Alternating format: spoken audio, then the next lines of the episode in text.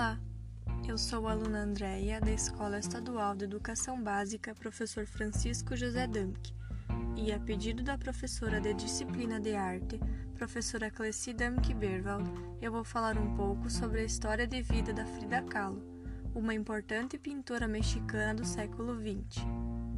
Ela é uma artista que fez parte do surrealismo, porém, a própria Frida negava que era surrealista pois dizia que não pintava sonhos, mas sim a sua própria realidade. Frida Kahlo nasceu na cidade de Coyoacán, México, em 6 de julho de 1907. Ela estudou na juventude na Escola Preparatória Nacional. Aos 18 anos, sofreu um grave acidente de ônibus e passou a pintar para passar o tempo. Frida teve uma vida marcada pelo alcoolismo, que ela dizia ser uma forma de alívio do seu sofrimento com uma grave pneumonia, ela morreu em embolia pulmonar em 13 de julho de 1954.